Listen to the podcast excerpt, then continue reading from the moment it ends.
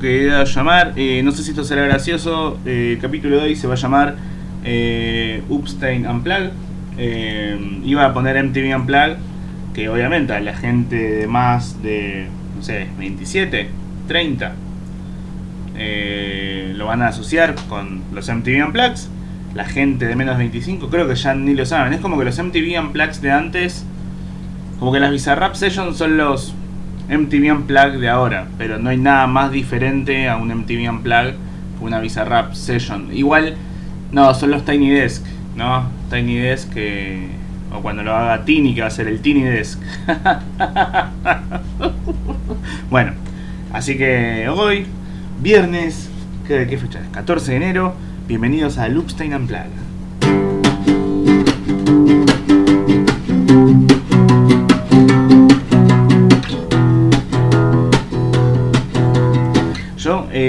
Muchos de los MTV Unplugged. Sin duda, mis favoritos, si lo tengo que pensar ahora muy rápido, en general, porque a mí me gusta mucho la música acústica. La música Unplugged significa desenchufado para la gente que no sabe inglés. Igual si no sabes inglés y estás usando Spotify, que como, ¿cómo se dirá Spotify en, en español? Es... Pot... No, no importa.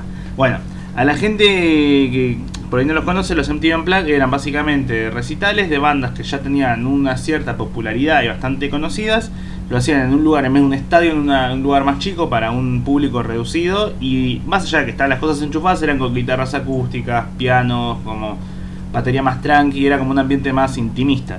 Eh, de los más conocidos creo que está, bueno, el de Nirvana, que es uno de los más conocidos, el de, mm, el de Soda Stereo, el de Charlie, y después hay un montón que hicieron también. Creo que bueno, Per Jam hizo uno. Eh, a mí, el, el show que más vi, el que vi por, por, por locura, tipo por un montón, eh, el de Alice in Chains. Alice in Chains tiene un. Su MTV Unplugged. Va, pasa que yo fui, yo era fan de Alice in Chains. Eh, en los 90, dentro de lo que era el Grange, el Grange, que era Nirvana, Per Jam, Alice in Chains y Soundgarden, si no me equivoco. Sí. Y Stone Temple Pilots, pero que bollaba por ahí, pero iba y volvía para todos lados. Eh, bueno, yo era muy fan de Alice in Chains. Y era muy loco porque yo tenía 15, 16 años y escuchaba Alice in Chains. Y las letras de Alice in Chains eran sobre tomar heroína y ser eh, adictos a, todo y querer morirse. Yo tenía 15, 16 y tipo terminaba de Dragon Ball y escuchaba eso y estaba como, sí, tal cual, me quiero inyectar heroína, aguante la mujer maravilla. Y el especial que tenía era re depresivo y yo escuchaba las letras y decía, tal cual, soy yo. Que luego cuando uno se quiere sentir identificado con algo, ¿no? Eh, vas a lograr encajarlo. Es como, yo estoy en pareja hace un montón de tiempo, hace como 6 años, y a veces pienso que como escucho un tema de desamor, tipo, no, fuiste una mierda conmigo y te cogiste a mi hermano, y yo estoy tipo, bueno, no pasó, pero voy a... Mi cerebro va a fomentar que esa imagen pasó para que yo sienta más esta canción. Y cuando tenía 15 años, yo escuchaba Alice in Chains que cantaban, no sé, Down in a Hole, que era no, no, no un mogólico en un agujero. que, o no, bueno, si alguien está escuchando esto para darme un contrato y es del INADI, olvídense esa parte. Es más, la voy a cortar. No, no la voy a cortar, es un chistazo, ¿o no? Sí, choque. Bueno, eh, Downing Hall es tipo eh, abajo en un agujero y... Igual estuvo bien. O sea, vos sabés que estuvo bien. Hay otro que está como, che, no, pero estás solo escuchando esto, caminando por la calle. No, en la calle no porque hace calor, estás por ahí completando una planilla de Excel y escuchaste lo de Downing Hall y, y está, está bien. Por ahí yo escuché esto dentro de dos meses o dentro de dos años y diga, estuve bien, no estuvo mal. Tenés un familiar con síndrome Down, por ahí también decís, che, bueno, estuviste bien. Ah, sos Down y estás escuchando esto, vas a decir, estuviste bien. O, no, ca- casi una imitación y fue como, no, para ahí ya no estuviste bien. Ya, la imitación es, la imitación es molesta, la imitación es burda, no es necesario hacer una imitación. Eh, porque ya la imitación es bastante... eh, hay, hay una una yankee en TikTok que todos aman porque es yankee y habla en español. Entonces dice, hola, los chincholinas, chochipanchitos. Y es tipo, les cae bien porque habla como pelotuda. Porque habla, porque si hablan en inglés tipo, yes, choripan. No, claro, estoy haciendo la misma imitación. Bueno, no importa. Alice in Chains. Eh, temas depresivos. Eh, el día me puse a pensar como, como siempre yo siempre como tuve mi ranking, mi top de 40 principales de canciones favoritas en mi cabeza. Eh, y siempre va cambiando, como que en un momento decís, che, esta es mi canción favorita, es la mejor canción del mundo, y la escuchás durante, no sé, 25 millones de veces en un lapso de una semana, y llega un punto en el cual agotás la canción en tu cabeza y decís, bueno, ya no la quiero escuchar más. Y por ahí después de varios años la, la volvés a escuchar y decís, uy, me acuerdo que esta canción me re gustaba. Sí, es un temazo. Me acuerdo que una de las primeras veces que tuve esa, esa, canción en mi cabeza, o sea, una de las primeras canciones que fue top en mi cabeza fue Whiskey in a Jar de Metallica. Creo que es tipo.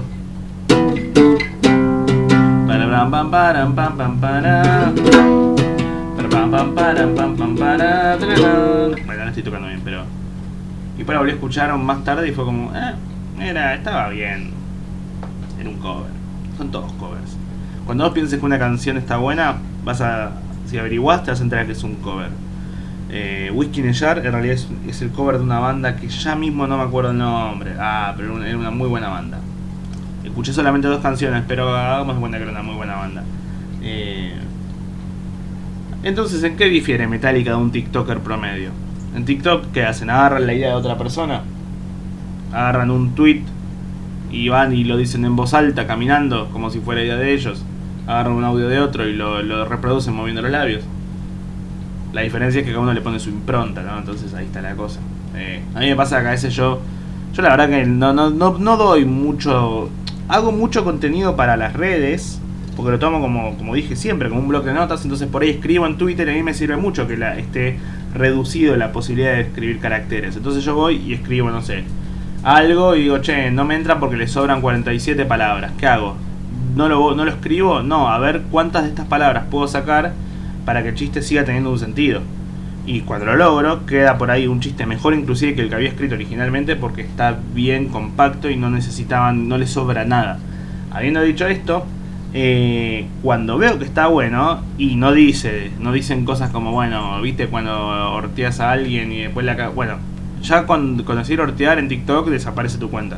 Entonces digo, che, si dice algo, no sé, sobre la película, quisiera tener 30 o sobre Harry Potter, ya fue. Lo digo en voz alta y lo publico en, en TikTok. Y hay veces que se viraliza y alguien va y me comenta de vez en cuando, muy de vez en cuando, pasa, ah, esto lo vi en Twitter. Sí, negro, porque lo puse yo. Perdón, afroamericano, lo puse yo. Eh, igual entiendo que no se suele acostumbrar a ver a gente con ideas originales. Pero también soy muy fan de los covers. A mí cuando me gusta mucho una canción, busco si alguien le hizo un cover. Eh, hay uno, hay un tema que es muy lindo de, de Sumo, que es Mañana del Abasto, que dice...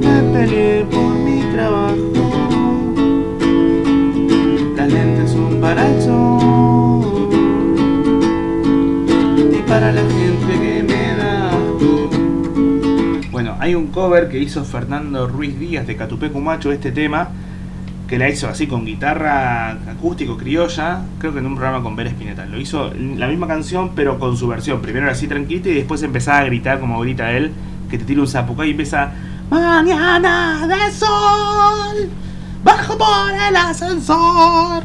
Ah, qué gargante. Ese chabón, no, si tiene COVID, no tiene carrera. Pero, ¿qué tiene? No sé. ¿Qué iba a decir? Ah, para estos acordes.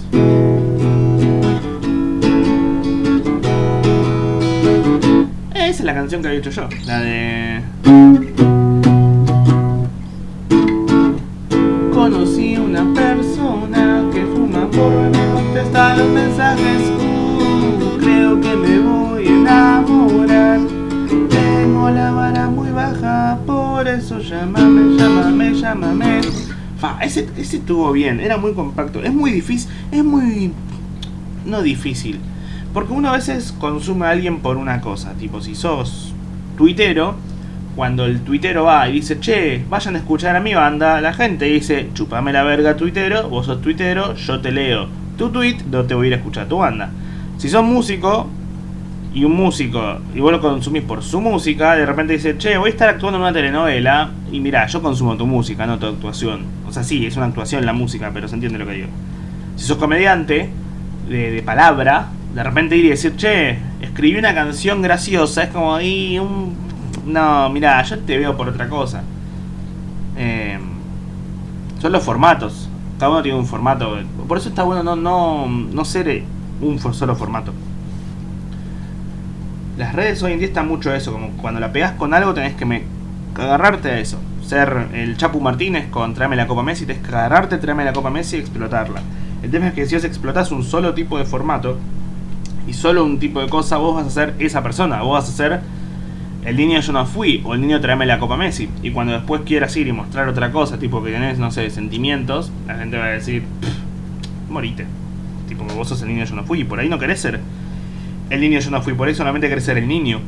Y un día crezcas y quieras ser el hombre. Pero la gente no te lo va a permitir porque no quieren que crezcas. Quiere que seas un niño por siempre. Oh.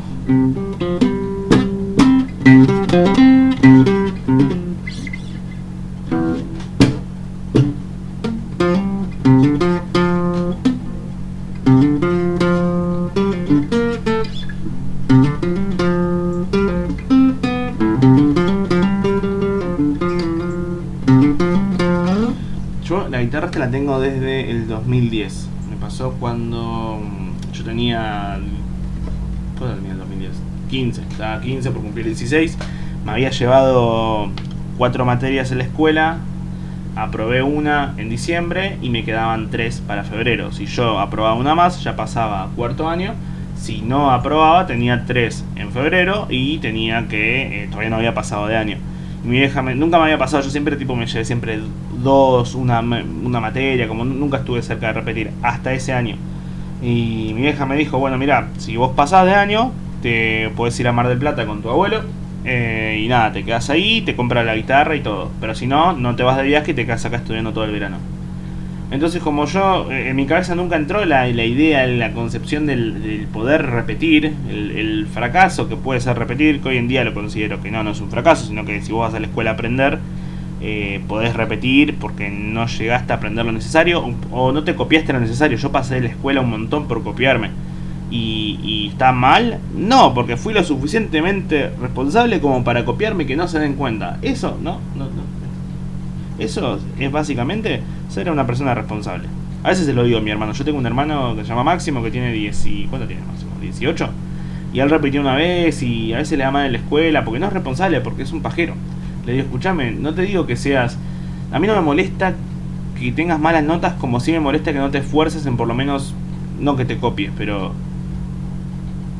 Cuando alguien dice, uy, che, eh, ¿por qué no hiciste tal cosa? Bueno, porque estaba ocupado. ¿Qué estás haciendo? No, mentira. Bueno, esforzate por... Si vas a ser choto, esforzate por ser choto. O si vas a ser choto y boludo, es peor. Prefiero que seas choto, choto solo a ser choto y boludo. Eh, un choto boludo. un choto boludo es, es el. Es básicamente un, lo, que tiene un viejo. Un choto boludo. Bueno, no puedo decir, dejar de decir choto boludo. Lo tengo que decir dos veces más así pierde sentido y le dejo de decir choto boludo, choto boludo, choto boludo. Bueno. Cuestión, eh, tenía. ¿qué, ¿qué, materia? Física, eh, matemática de segundo previa y tenía educación cívica. No aprobé ninguna de las tres, me quedaron las tres en febrero. Y cuando mi hija me pregunta cómo me fue, yo le dije, eh, bien, aprobé cívica, me queda física y matemática. ¿Por qué le mentí? Porque como dije, en mi cabeza no existía la concepción de, voy a repetir, no voy a repetir, con aprobar una voy a pasar. Tengo tres materias eh, para dar, tengo tres chances para pasar. O sea, una de las tres la voy a pegar. Con que apruebe una ya estoy. Entonces, eh, no quiero cagarme las vacaciones y el verano y todo. Y la posibilidad de tener la guitarra que había empezado a tocar hace poquito por esto. Y, y fui a Mar del Plata con mi abuelo. Mi abuelo era, era, bastante viejo choto, era tipo golpeaba a mi abuela, era, era medio, medio facho, era súper gordofóbico, pero tipo, no, no esa gordofobia de ay no, eh, qué lindas que son las flacas, no era gordofobia, tipo de, una vez le dijo a mi hermana, mi hermana cumplió 15 y, y, él tenía mucha guita, pero no es que la repartía, era tipo mucha guita y una vez mi hermana cuando cumplió 15 le dijo a ella, ¿qué te gustaría tener? Y ella le dijo, no sé si se puede pedir algo, un viaje a Inglaterra. Le dijo, ok, dale, te lo pago si bajás 10 kilos. Tipo, ese es el nivel de, de chotés que tenía y no le dio nada. El tipo creo que le dio 50 dólares en el 2007, una cosa así está bien, es plata, pero se entiende a dónde voy. Al nivel de sos el abuelo y puedes darle algo y decidiste darle simplemente eh, unas 10 visitas al psicólogo. ¡Uh! Herencia. Entonces, fui allá, compramos la guitarra. Encima cuando la fuimos a comprar yo tocaba hace 2-3 meses y era una guitarra criolla. Que la diferencia entre la guitarra criolla y la guitarra eh, que tengo yo, que es una electroacústica, a la cual le saqué el ecualizador, que es el ecualizador, lo que hace que sea justamente eléctrica, es como sacarle a Iron Man el corazón ese que tiene. Entonces básicamente es una, es una guitarra acústica. Eh, es que tienen como. son, son más, la, criolla es más grande, la acústica es un poquito más chico, al menos la mía. Entonces yo estaba acostumbrado a meter los dedos en, en una cosa, en un tronco, un diapasón más, más grande y de repente tenía que meter los dedos en uno más chico. ¿Todo esto puede tener connotaciones sexuales? Obviamente que sí, obviamente que sí. Eh, obviamente que sí, vos sabés que sí, vos sabés que sí, vos sabés que sí. Y cuando estaba tocando la guitarra por primera vez, que encima que las cuerdas de la criolla son de plástico y las cuerdas de las de electroacústica son de como de acero o de metal, mis dedos estaban todos lastimados, estaba tipo todo como, me duele, señor abuelo. Eh, y no tocaba tipo era como no podía apretar mucho porque apretaba y me dolía y me decía, ¿estás seguro que querés la guitarra vos? Y era como, ah, maldito viejo choto. Bueno, en cuestión, me compré la guitarra, esto fue un 4 de enero del 2010. Y mm, yo volví a mi casa dos semanas después. Yo tenía que rendir un mes después, más o menos. Y la pasé tan como el orto. Pero tipo, tan, tan mal la pasé como que yo dije, hey, no pasa nada, porque tengo que aprobar una materia. Una materia. Con aprobar una materia estoy. Y mm, todas las noches tenía pesadillas. Y no me, costaba dormir porque tenía pesadillas de, bueno, voy a rendir y repito, voy a rendir y me va mal, voy a rendir y no sé nada. Eh, y me despertaba y tenía pesadillas y... Era el cargo de conciencia, ¿no? Como... Era una boludez igual, pero, pero sentí un cargo de conciencia. Y a veces pienso eso, como... El que es malo o el que hace cosas malas no piensa que es malo.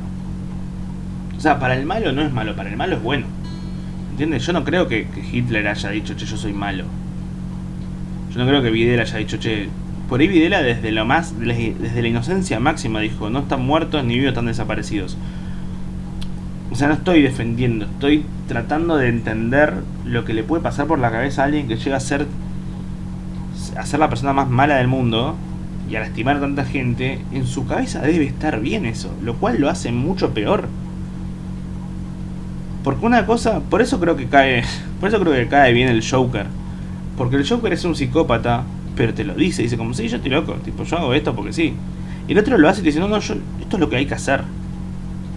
Qué locura, que alguien no tenga ningún tipo de cargo de conciencia. Estoy viendo una serie, American Horror Story, y en una temporada hay un asesino serial, eh, los 80, tipo Jason o Freddy, va, más Jason. Y la cosa es que, o Halloween, que es todo tipo, todo ese género que es medio, medio películas similares de Slayer, Slayer. Slayer es, son las, las películas donde hay alguien que va con un cuchillo y te, y te ataca y te corta, ¿no? Eh, tipo Scream, ¿no? Que es que ahí el miedo que se acerque a alguien que, te mate. Eh, porque para matarte tienen que estar al lado tuyo, a diferencia de alguien que no se te posee o que tiene un arma eh, tipo de fuego. Acá es un cuchillo, o sea que vos sabes que para morir tienen que estar al lado tuyo y eso da miedo. Bueno, esos son los Slayers. Después está el guitarrista de, de, de Guns N' Roses, que es Slash. Después está el, el protagonista de Pokémon, de Pueblo Paleta, que es, Ash. Después está Cuando te callan, que es Después está. Y después está la H. El nivel de chistazo que acabo. Ay, por Dios, por Dios. Estoy. Creo que estoy mojado. Bueno, estaba viendo esa serie. Eh, y el chabón arranca y mató como. mató a todos los chicos en un campamento. Tipo, y, les cortaba la, la, oreja. Y después va. Eh, y lo meten preso en un manicomio, no habla durante casi 15 años, hasta que una psiquiatra que está medio loquita va y le dice, yo te voy a sacar, y él no hablaba, y ella, le dice, porque la gente no es mala, no nace mala, algo te pasó a vos, y quiero descubrir qué te pasó como para que seas malo. Y ahí el chabón, después de 15 años, por primera vez la mira y le dice, pues es la primera vez que alguien me ve. O sea que vos crees que yo no soy malo. Yo creo que no existe la maldad y la, bondad. Yo creo que algo te pasó como para que vos hagas lo que hagas. Y él dijo, por favor, es la primera vez que alguien me ve y no me ve como un monstruo. Y muy loco como yo durante un segundo sentí lástima. Porque dije, fa, tiene sentimientos. pero la gente, y no me estoy comparando con, Hitler, con Videla y un asesino serial de una serie cuando por, por tener miedo de repetir. me refiero a... A cómo...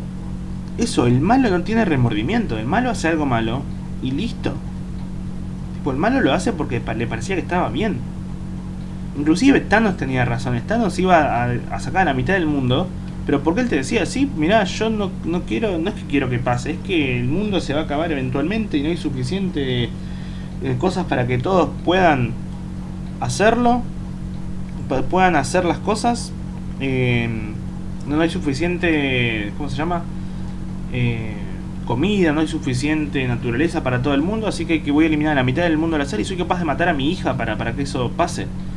Y no soy feliz haciéndolo, estoy triste. Voy a matar a la única persona que amo. ¿Pero por qué? Porque le va a hacer bien al mundo. No porque yo quiero que pase. Que no quiero matar gente, pero quiero que el mundo esté bien. Y si no lo hago yo, el mundo se va a acabar. Eh, hasta él tenía razones, pero después... Había una serie que daban Telefe, creo que se llamaba Algo habrán hecho, o algo así. Que iban y trataban de... Yo, y que iban y mostraban como cosas de, de, los no, de sucesos históricos y las actuaban. Y me acuerdo que eh, Jorge Aguada, no me acuerdo el apellido, o algo Aguada, el, esposo, el que hizo de. El que hizo de Puccio en la serie. El, en la serie, sí, el que no es Franchella, el otro. Eh, y el que es el hermano de, de Julián Aguada. Bueno, que él una vez hizo de Videla en esta serie. Y me acuerdo que escuché una nota en la radio. Eh, y le hicieron la nota y, y le preguntaban cómo se siente hacer de Videla, ¿no es difícil?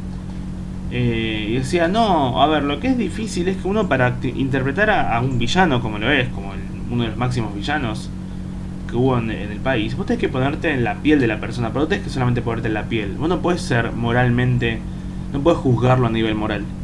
Todo lo contrario, tenés que entenderlo a nivel moral, tenés que tratar de entender por qué la persona hizo lo que hizo. Porque para esa persona lo que hizo estaba bien. Entonces vos tenés que entender a esa persona y tenés que actuar de videla pensando que lo que estás diciendo de sí, no, no están muertos ni bien, no han desaparecido. Tenés que pensar que está bien.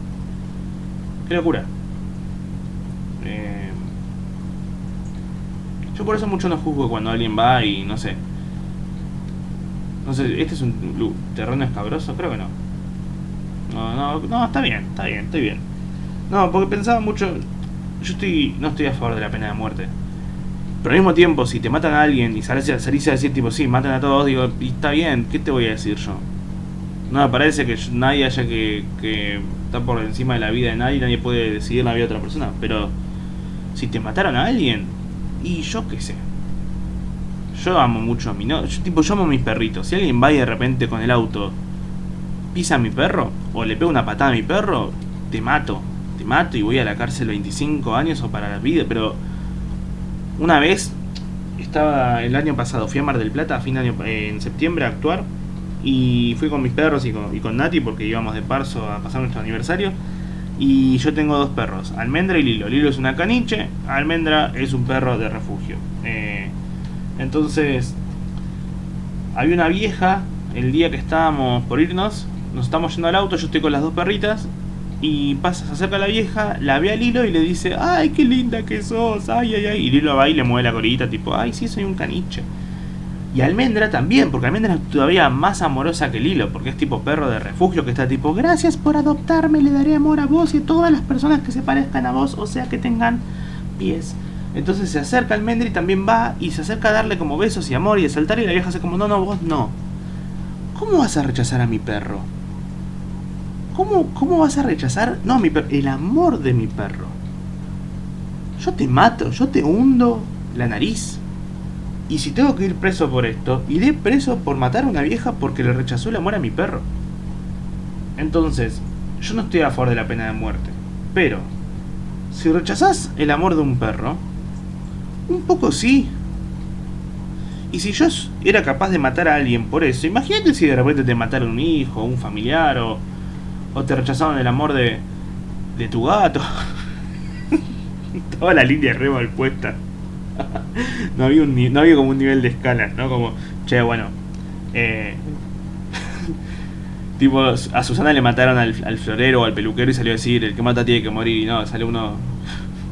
¿Qué pasó? No, sabes que se comieron un chocolate que había en mi heladera y me parece que el que se come el chocolate en la heladera tiene que morir.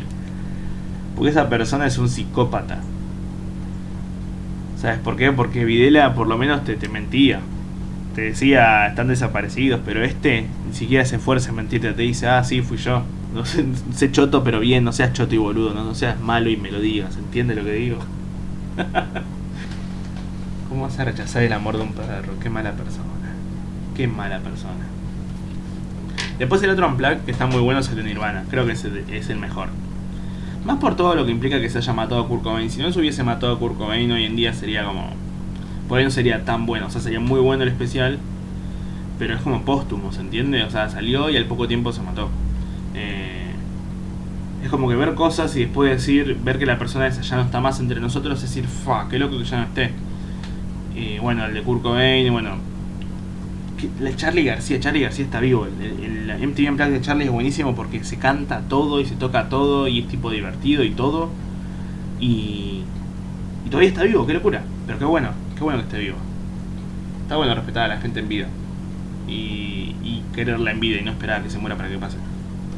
Así que nada, estás escuchando esto, anda y llama a tu abuela y decirle, boluda, se murió Kurt Cobain. Te a decir, ¿cómo? Sí, porque se murió el y vieja de mierda, y le cortás.